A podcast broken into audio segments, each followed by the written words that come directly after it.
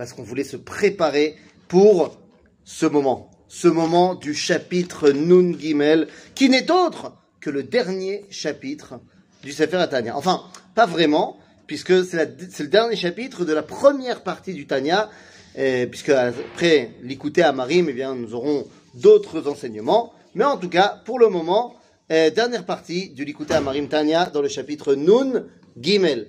Alors, qu'est-ce que nous dit ici le Admorazaken Veine כשהבית ראשון קיים שבו היה אהרון ולוחות הברית בבית קודש הקודשים, הייתה השכינה שהיא מלכות דאצילות. L'Admor Azaken dans le chapitre 53 va nous expliquer quel est notre moyen à nous aujourd'hui de nous attacher à la Shrina, à la présence divine. Et pour ça, il doit d'abord nous expliquer qu'est-ce qu'il y a eu dans le premier temple et dans le second temple. Dans le Beit Rishon, nous dit Zaken, il y avait l'Uchot Abrit.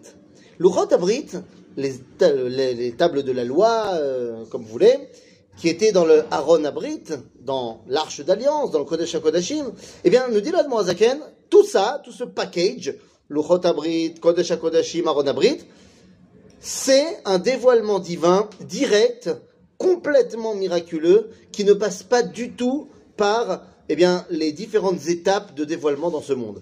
Et c'est pour ça que nous dit le Talmud, chez, alors d'abord nous dit la Torah, va mirtav mirtav Elohimhu, c'est-à-dire que l'écriture, c'est l'écriture divine, mais on dit également que les louchot étaient maasé Elohim, dans la mesure où on pouvait voir ce qui avait marqué dans tous les sens. Je parle des premières louchot évidemment.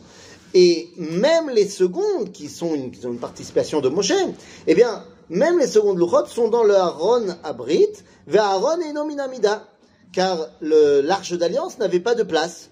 Oui, quand on regarde les dimensions du Kodesh HaKodashim, qui font 20 amot, à peu près 10 mètres, eh bien, on nous dit que d'un côté du Aaron au mur, il y avait 10 amot, de l'autre côté du Aaron au mur, 10 amot, vous vous rendez compte qu'il manque de la place pour l'arche d'alliance elle-même. Et donc on nous dit, l'alliance, l'arche d'alliance, c'est miraculeux.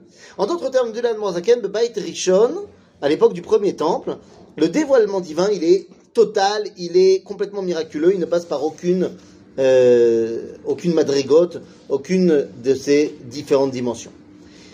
Bon, malheureusement, le premier temple a été détruit, on arrive au second temple. Et le second temple, il n'y a plus le Aaron Abrit dedans, il n'y a plus l'arche d'alliance, il n'y a plus l'étape de la loi, il y a donc un dévoilement beaucoup plus bas, un dévoilement beaucoup plus bas, un dévoilement qui passe par les différents dévoilements de ce monde.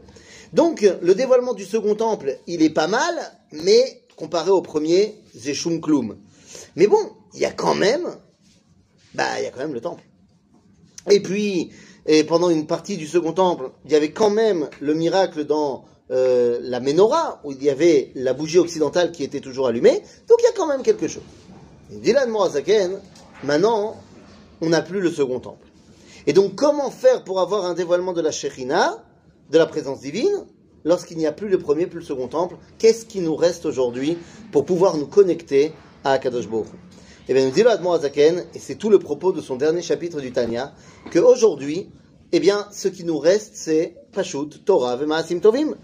La Torah, les mitzvot, nos actions et notre étude, c'est notre moyen de nous connecter à Kadosh Baruch Et rappelons-nous, et c'est ce que nous dit l'Admor Azaken, tout ce qui n'est pas Torah v'ma'asim tovim, tu ne le prends pas avec toi. C'est-à-dire, quelle que soit la parnassa que tu as pu avoir, quelles que soient, euh, je sais pas moi, les, vacances que tu as pu faire, euh, toutes les choses matérielles de ce monde, bah, quand tu meurs, euh, ben, elles viennent pas avec toi.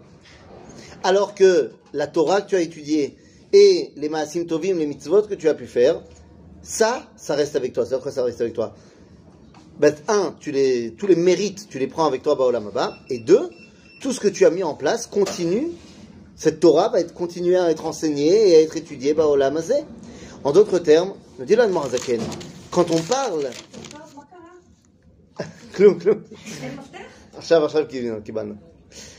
Et donc maintenant, quand on arrive à cette réalité-là, nous dit Zaken, eh bien voilà, nous sommes arrivés à une réalité où c'est par mon action, par ma Torah, par mon étude, que je peux me connecter à l'éternité, que je peux me connecter à Kadosh Baruch Eh bien, c'est comme ça que le Zaken décide de terminer la première partie de son livre, l'écouter à Marim Tanya.